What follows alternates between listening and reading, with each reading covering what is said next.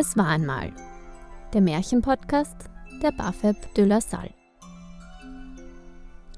Erste Staffel Unbekannte Märchen der Gebrüder Grimm.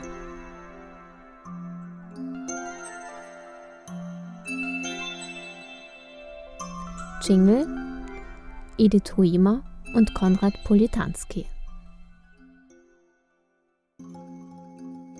Hallo und willkommen zu unserem Märchenpodcast. Das Märchen König Drosselbart ist eines der Kinder- und Hausmärchen der Brüder Grimm. In dem Märchen passiert zwar nichts Übernatürliches, aber dafür, wie könnte es anders sein, gibt es natürlich ein Happy End. Anfangs ist die Hauptfigur eine gemeine Prinzessin, eine, die an allen Männern etwas auszusetzen hat und allen böse Spitzennamen verpasst. Eine, die sich für etwas Besseres hält und für jeden zu gut ist. So eine Prinzessin war sie. Eine echt gemeine Prinzessin. Der König, der hatte eine so schöne Tochter, wirklich eine über alle Maßen schöne Tochter. Die war unfassbar stolz. Und jeder hatte etwas an sich, das sie störte. Der eine war ihr zu groß und ein anderer zu dick und ein weiterer wieder zu blass. Während eines vom König organisierten Festes wies die Prinzessin alle heiratslustigen Männer des Landes zurück. Jeden König, Herzog, Fürst, Graf, Freiherr und zuletzt jeden Edelmann. An jedem gefiel ihr irgendetwas nicht, doch am meisten lachte sie über einen König mit krumm gewachsenem Kinn und gab ihm den Spitznamen König Drosselbart, der sich natürlich sofort im ganzen Land durchsetzte und seitdem nannte ihn jeder im gesamten Königreich König. Im ganzen Königreich so.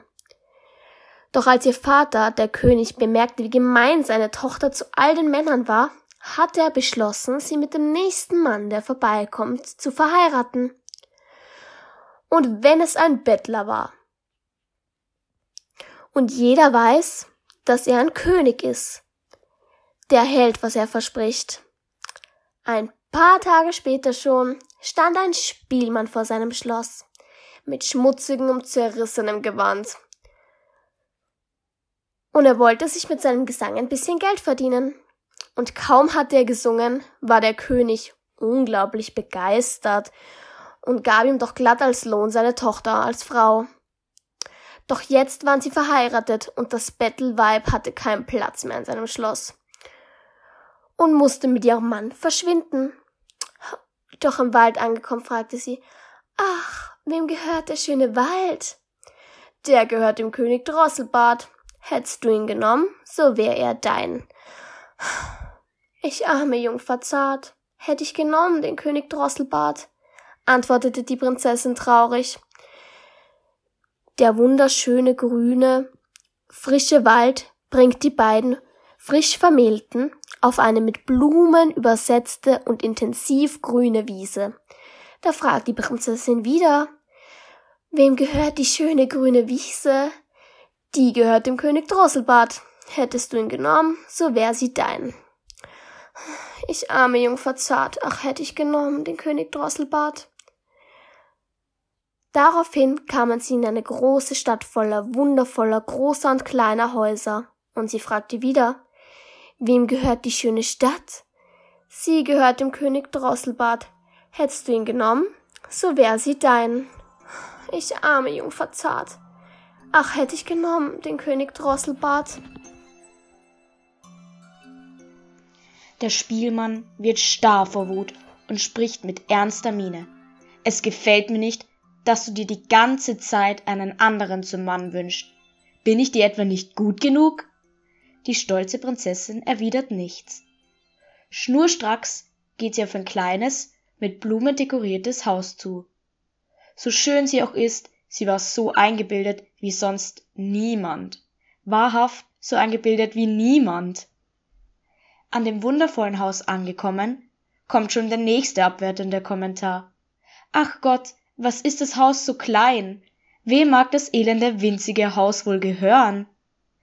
Voller Freude antwortet der Spielmann der Prinzessin, dass es seins ist, und führt sie in sein kleines, aber feines Häuschen. Durch die niedrige Tür reingekommen, spricht die Königstochter. Wo sind denn die Diener? Du musst selber tun, was du willst, getan haben. Mach nur gleich Feuer und stell Wasser auf, dass du mir Essen kochen kannst. Ich bin ganz müde.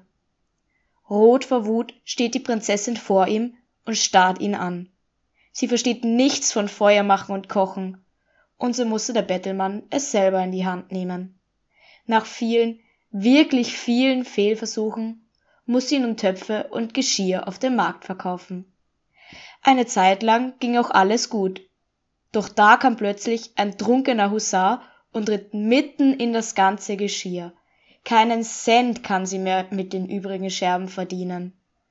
Da sie nichts auf die Reihe brachte, musste sie nun als Küchenmagd im Schloss des Königs arbeiten.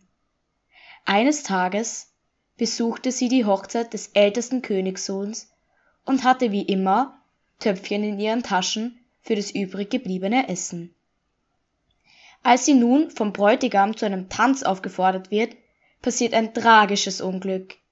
Die Taschen reißen und das ganze Essen rollt durch den Ballsaal. Das Bettelweib würde am liebsten im Erdboden versinken und läuft weg. Doch auf den Treppen am Weg nach draußen wird sie vom König Drosselbart aufgehalten. Fürchte dich nicht. Ich war der Spielmann, der Husar, und ich habe mich dir zuliebe verstellt, um deinen Stolz zu beugen. Wer hätt's gedacht? Kurz darauf feierten sie die schönste Hochzeit im ganzen Land und lebten glücklich bis an ihr Lebensende.